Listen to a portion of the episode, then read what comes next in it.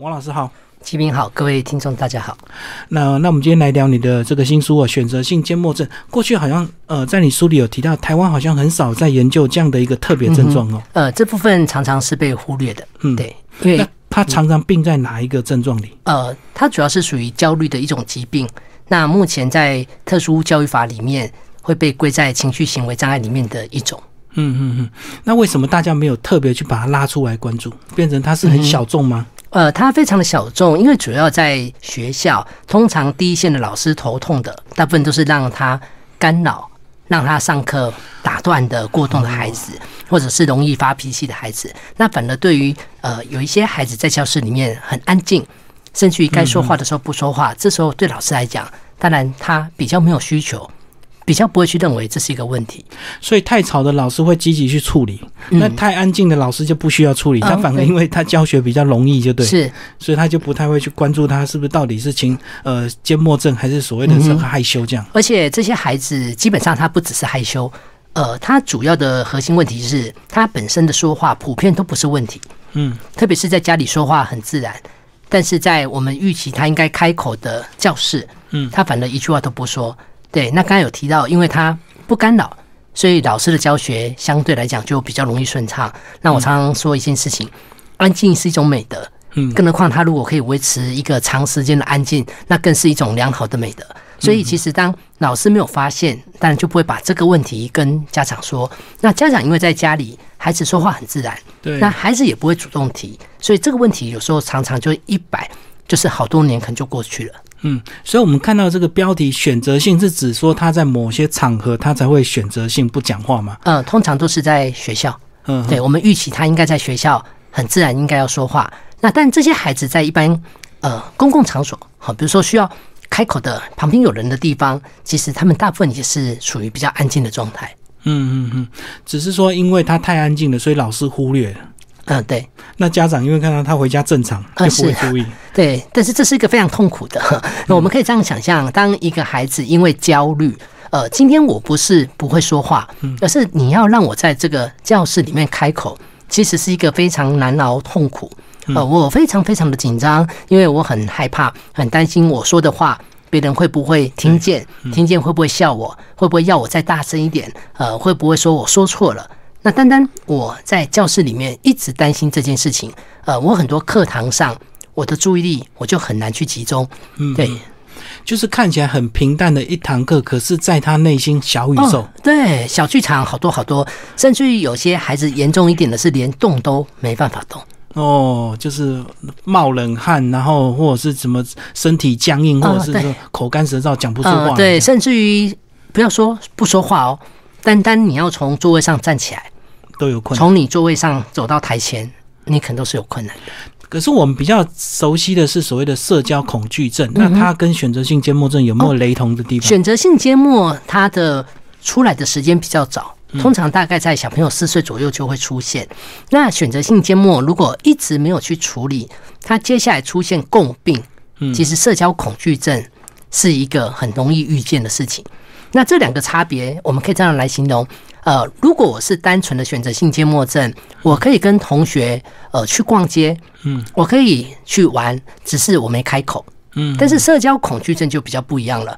呃，今天可能有人过来，呃，我开始焦虑了，我很担心待会怎么跟他说话，呃，怎么互动，他会不会觉得我的一举一动都觉得怪？那今天人家发赖给我，我到底要不要回？现在已经已读了，没有回，对方会去怎么解释？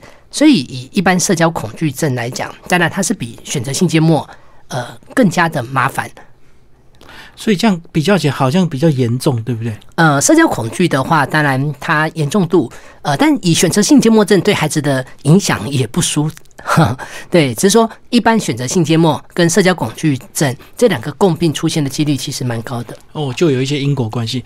然后刚刚王老师有讲到，大概在四岁的意识是指四岁开始要会讲话了，是不是？嗯，一般四岁的孩子会到幼儿园。嗯，对。那普遍幼儿园的孩子，其实尤其是你问到我。呃，会回答的，或者是小朋友来找我玩，我应该开口的，我应该说。但是这些孩子开始踏入幼儿园的时候，他不说话的问题可能就开始出现了。嗯嗯嗯，哦，所以通常是幼儿园开始要团体生活。呃，对。呃，那跟家庭教育或家庭关系有关系吗？呃如果说他是在传统的大家庭，那他常常有兄弟姐妹这样子玩，常常很多叽里呱啦这样子，是不是到幼儿园自然表现就会呃，好？应该是这么讲。选择性缄默的成因当然很复杂，嗯它除了孩子本身的特质、生理上的一些因素，那当然包括环境、教养等等，我们不会单纯只归咎是什么因素造成的。对，那但一个孩子如果说他本身比较有多的机会去跟人互动，只是说现在反过来也是一个压力。当我这个家庭我需要跟很多人去互动的时候，家庭就对对，但是这个互动对我来讲又是一个压力的时候，那当然我反而又会比别人来讲多了更多的压力源哦，所以可能是有好的帮助，也有可能是更不好的帮助，啊。对不对对，其实有些孩子是这样，今天亲戚来到家里，爸爸妈妈的朋友来到家里，其实这个孩子还是很难开口。而且通常我们就会看到爸妈说叫人叫人，结果小孩就讲不出口，哦对然后小孩就被误会就被骂，他就很冤枉。这种情形也就像在教室里面，呃，当老师如果不时的要孩子来，你说，来你说，来你站起来说说说说，呃，当老师不断的这样子去 push 孩子的时候，但孩子就是越来越退缩。嗯，对，所以这个时候的话，今天我们讲，其实大家看我的方式，其实就开始不对劲了。嗯，那其实对孩子来讲，那个小剧场、小宇宙又开始来了。呃，我开始僵住了，其实所有的目光都在我身上，所以其实对这些孩子一节课真的是如坐针毡。很难熬，因为他随时都怕被点到名。呃，对，所以有的孩子回到家之后，反而情绪起伏会很大。呃，我们可以这样想：一整天我其实压抑着，一整天我害怕开口，嗯，一整天我担心人家叫我说话，整个时间压下来，回到家，其实很多情绪很多时候都宣泄出来。可是我们要怎么分辨他怕被点到名，或者是怕讲话，不是因为功课不好？因为我小时候功课不好，我也很怕被点到名，点到名答不出来很丢脸。呃，这里的话是这样，有些孩子如果他本身是功课不好，这时候如果不谈论到功课，我只是跟你聊天，嗯事实上你应该是可以的。哦，理论应该正常就呃对。所以，我们是有些孩子要排除掉，像有些孩子是他的学习智能可能比较偏低，所以你如果问他简单的，他可以回答你；对，但是你如果问难度比较有的，我不知道答案的时候，但可能就选择安静。那这个时候是属于智能或者是学习上的部分，但是选择性缄默，它普遍智能一开始都不是问题。都是正常。啊、一开始，但是因为到后来教室里我花了太多时间在注意老师会不会叫我，对，所以到后来我的成绩也会因为我的注意力聚焦在细微的地方，聚焦在你会不会要我开口，然后慢慢的就开始滑下来了。哦，所以本来是正常，可是因为太关注老师的动态，造成他学习力的这个薄弱，造成他功课自然就越来越差，就。哦，对，因为我等于是所有的心思。呃，都在于说不说话这件事情上。就随时处在那种警戒的状态。呃，有时候一节课在等，就好不容易老师都没点到我，但是松了一口气，这节课也结束了。嗯，对，嗯但是下一节课又开始重又重新来。新开始。，对，那下课的时候我又担心同学会不会来要我讲话，同学会不会在旁边说我又是怎样？所以其实这些孩子在学校就是一整天都会处在一种焦虑的状态。哎，可是刚刚王老师也有讲嗯到，他如果说在正常的社交，也许他还是可以正常跟同学出去玩，只是他不想讲话。轻微的，对对那如果以这样的状况之下，一般的同学也能够这样子跟所谓的选择性缄默症的这种小孩相处吗？呃，就是有些孩子有些孩子如果接纳度比较高，嗯比较能够体谅，当然他发现，呃，他可能有这个困扰。一般有些孩子如果愿意的话，但是有的就不是这样了，嗯有的会觉得你高傲，我在跟你讲话，你为什么不回答我？嗯好，然后你拽个什么拽啊？你不说话那就算了，因为我已经问你好多次，所以其实有的孩子也会发现一件事情，你不好玩啊，嗯我在跟你分享，为什么你连说都不说？啊、我有疑问问你，为什么你都不回答？所以其实，在这种情况，选择性缄默很容易被误解，误解你不好相处。嗯嗯，孤傲就是冷感或者是什么这个不回不不回应，对不对？对，嗯嗯，好，老师把章节架构先稍微跟我们提一下好不好？嗯这本书哦，五大章节对不对？呃，是。其实在这本书里面的话，呃，会有几个大方向了哈。嗯这几个大方向，我也在这边先呃跟各位听众这么提，就是说其实因为选择性缄默它涵盖的面很广，对，所以在这个部分里面，我们就会牵扯到有些是属于孩子他本身在跟呃家人相处上，跟老师在教室的相处上。嗯，那另外的话，有一些孩子，因为他会出现一些共病上面的一些问题。嗯，好，那有些孩子是在辅导智商上面，我们可能会遇到的一些挑战。对，那但里面也涵盖一些基本的选择性缄默的一些认识。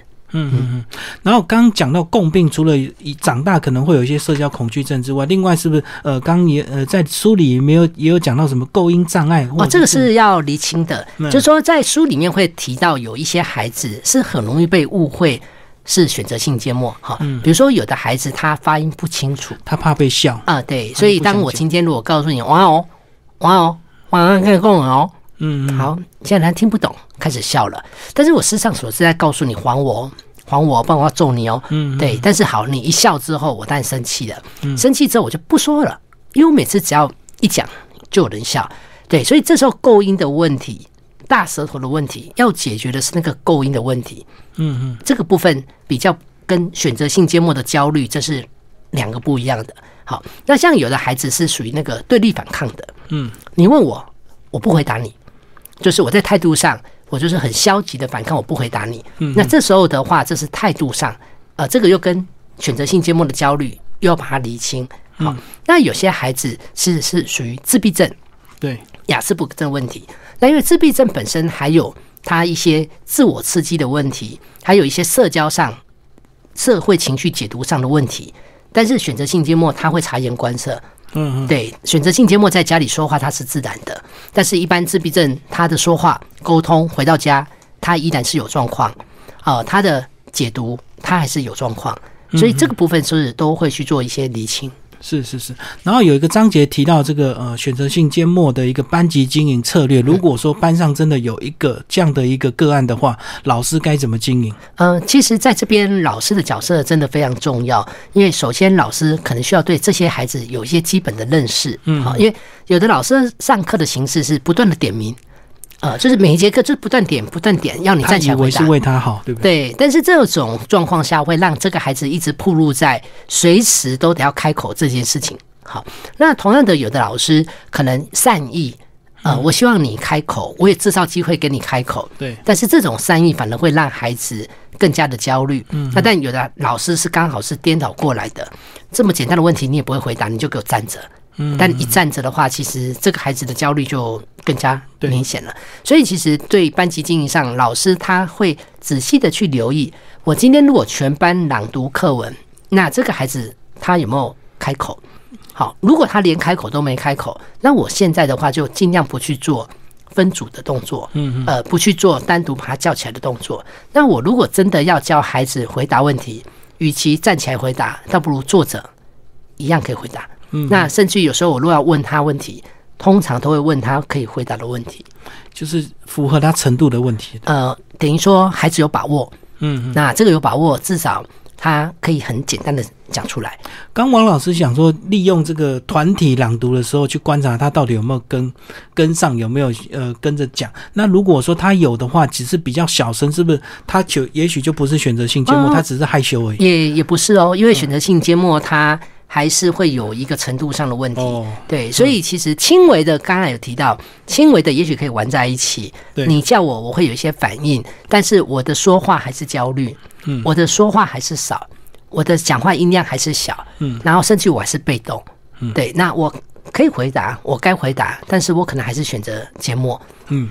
在书里有讲到一个这个例子，就是说，假如说这个老师为了这个选择性缄默的孩子好，希望他把他调到所谓的资源班，就为了他的功课能够比较弹性一点，不要跟着大家一起有压力。可是家长反对。哦，OK，这里的话是这样，一般选择性缄默，因为他的智能都在一个水准，所以他们一般的安排都是在普通班。对对。好，那资源班的概念是对有些课程，如果这个孩子有需求。也许是来自于课业，也许来自于社交人际的训练。好，那有些孩子是这样，比如说我的数学课业不理想，嗯，这个时候我当然数学本身就造成我一种压力。对，那这个时候当然假设我继续留在原班，呃，这时候我的压力可能就更大。对，所以有的老师跟家长的沟通方式是，那他的数学要不要做抽离？要不要做学科的补救？那至少让孩子的学科他可以维持在他的程度范围内，因为有的选择性缄默到后来也容易出现拒学症，嗯，对完全不上去了。呃，这也是一个问题。是对，嗯，所以适当的这个抽离就对了。呃，看孩子的需求，嗯，因为有些孩子他可能学科不需要，但是有的孩子他抽出来，也许是在做社交。嗯好，那有的孩子是学科，他有他的必要性。对，嗯。可是家长如果选择不愿意，呃，在书里有讲到他们的原因，就是因为怕被贴标签。呃，所以这部分的话，也是在校园里面，呃，在跟家长一个沟通，需要让家长了解的所谓的标签。好，因为孩子在学校不说话。其实这个就是一个很大的标签。嗯，那特殊教育主要是提供这个孩子特教的权益，也就是他有权利可以去争取符合他的需求。也就是在特殊教育里面要考量这个孩子的身心特质。好，因为我们最常遇到是有些课需要站起来回答问题的，对，口试的，你没办法回答。那这时候要不要去做调整？嗯嗯，好，包括回家录音，或者是说你进行一对一的，或者是改成笔谈。对对，嗯，好，那最后一个章节我觉得应该是最重要，就是选择性缄默的共病跟鉴别。嗯那到底怎么样来算是鉴定吗？到底怎么样来确定确诊？呃，这里的话，像刚刚有提到哈，选择性缄默它的核心问题是焦虑，嗯所以这边的话，首先这个孩子的语言，大部分的语言在家里是自然的，嗯，对，但是他通常刚才提到在学校，他会是个状况，所以这里的鉴别的话，就得要排除我们刚才提到的像自闭症，嗯像比如说智能障碍的问题。好，那另外像有些孩子是，比如说可能从日本回来，从日本来，他不会讲中文，哦，所以一开始我可能这时候会安静下来，等到我对中文比较流利了，我可能这时候就可以回答。好，那这个肯定要排除。嗯，那另外有的孩子是对这个学科不熟，嗯，好，我对于天文不熟，我可能就保持缄默，这个可能要排除掉。嗯，那另外刚才提到的像智能的问题、构音的问题，好，那但还有像对立反抗，另外有一类是比如说像那个视觉失调，嗯嗯。好，视觉失调在发病前，它其实是跟大部分人是类似的。嗯，好，那选择性缄默其实通常是这样，小时候就会开始出现了，是比较少孩子说我幼稚园、小学、国中讲话很流利，然后突然间到大学我就不说话了。好，如果这时候开始不说话，那可能就要去考量他是不是别的问题。另外的原因就对。所以一般就是大概从四岁开始判断就对。呃，这是比较早的时间，所以有些孩子在幼儿园、小学，呃，如果老师比较细心的话，就会开始发现这个孩子的不对劲。所以说，如果是真的是所谓选择性缄默，他不可能长大就会好，对不对？呃，应该是这么讲。当这些孩子有被协助，当这些孩子也慢慢学会解除他压力的方式，或克服他说话的恐惧，是有孩子他可以改善。嗯，对，嗯。那如果说一直没有这个被关注到嘞，呃，当然就会回到我们前面提到的，也许这个孩子可能衍生出社交恐惧症的问题，甚至于另外的焦虑症的问题，比如说强迫症的问题、忧郁症的问题，是对，还有其他等等身心问题。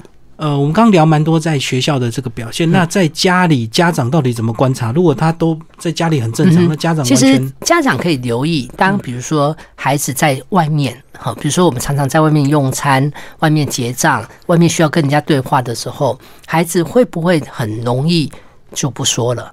同样的，有一些呃朋友来，有一些比较基本的应对，会不会孩子好明显，只要有人来跟他讲话，他整个人就畏缩起来？嗯，对。那但在这个部分的话，特别是前面提到的老师的反应，嗯对，因为一般如果老师没有反应，家长通常都比较不会去顾虑到他是这个现问题。嗯，那有没有可能透过一些日记啊、周记那些蛛丝马迹去判断出来？有没有可能通过文字？呃，除非说孩子他写下来之后然后被家长不经意的发现，嗯对，不然一般是孩子比较不会主动跟爸妈讲。呃，我在学校已经一年不说话，两年不说话，哈、嗯因为当我这样子跟爸妈讲，老师又没有讲的时候，对很多爸妈来讲，那既然你都知道你该讲话不讲话，那你为什么不开口？可能会先把你骂了一顿。被骂就对。嗯嗯，王老师要不要讲一下？你在前言一开始就有讲说，你写当初写这本书的原因，是因为你有辅导一个个案，对不对？呃，是，其实，在面对选择性缄默症的孩子，我们常常的压力不输孩子，因为你可以想象，当一个孩子长时间在你的面前不说话的时候，所以以我自己在食物上就会经历到一次，整个五年的期间，其实到最后才听到孩子的两个字。再见，再见。五对。年才两个哦，对，嗯。那但那个孩子是一个比较呃蛮特别的部分，在于就是说，普遍的选择性缄默，通常在互动上，大部分都会先跟我先开口，再慢慢的在教室里开口。对，但是有些孩子会刚好颠倒过来，跟一对一的时候，跟心理师的时候，跟辅导老师的时候，他反而比较不说话。嗯，那但这里的话，主要也会牵扯到孩子他得需要去面对，我得要去面对心理师，面对我内在的这个焦虑。嗯，对。那在这个过程里面，虽然你不说，我还是得要继续协助他，所以在这个过程中，我就得要从外围协助家长在家里怎么做，协助老师在学校怎么做，那协助同学在班上可以怎么做。所以其实对有些类似的孩子，在过程中，其实对辅导的人。呃，协助的人其实那个压力其实都得要很大。呃，这种情形就像当你在广播，你可能听到都是自己的声音，一直讲一直讲，呃没有对回应就对，对，所以我们有时候常常半开玩笑讲，在协助选择性缄默，你的辅导记录可能都不知道要写什么，哦，因为他完全没有因，为他可能都没有，有声音，他可能都没有说出来。但是你还是要一直讲，对不对？呃，在这当中，我还是得需要帮他把他心里面的小剧场，帮他的感受试着反映给他。嗯，那当然，在这当中，我们也得需要渐进式的，至少让他在相处过程里面先能够自在。嗯，因为有的孩子是这样，呃，可能跟你见面他就不自在了。哦，我懂。是，那有没有可能是怎么样产生所谓的信任感，让他愿意说话？呃，这里的话，当然信任感的部分有一个很大的关键，就是这也是在书里面提到，尽可能不要强迫孩子。呃，当你一强迫孩子，其实你就会发现那个整个的代价就好大。我曾经有一回，一个小女生，呃，当时我为了让她跟她的奶奶分开，好，因为当时我的判断是这个孩子似乎跟他奶奶的那个依附关系粘得太紧，嗯，呃，在当下我就请呃奶奶在学校的辅导室就是先做离开的动作。对，但是那个孩子好激动，呃，激动到哈一直在门口，一直急着想冲出去。嗯那那是我唯一一次听到那个孩子发出声音，好，就是这个孩子他不断叫那个阿妈阿妈阿妈哈，嗯，接着哦，他好气好气，气到哈把整个辅导室的书就这样全部扫，全部扫全部扫，然后扫到最后，但你就可以想象一件事情了，这时候的关系其实已经开始破裂。破裂了。嗯，没错，从那一次开始，这个孩子呃后面的声音我就没有再听过了。嗯，对，所以我们常常也在协助这个孩子的过程中，会不断的去尝试错误，一次两次你大概就要留意的。当有时候你太急于要求这个孩子去做什么样的反应，有时候你真的很容易假 king 动破哇。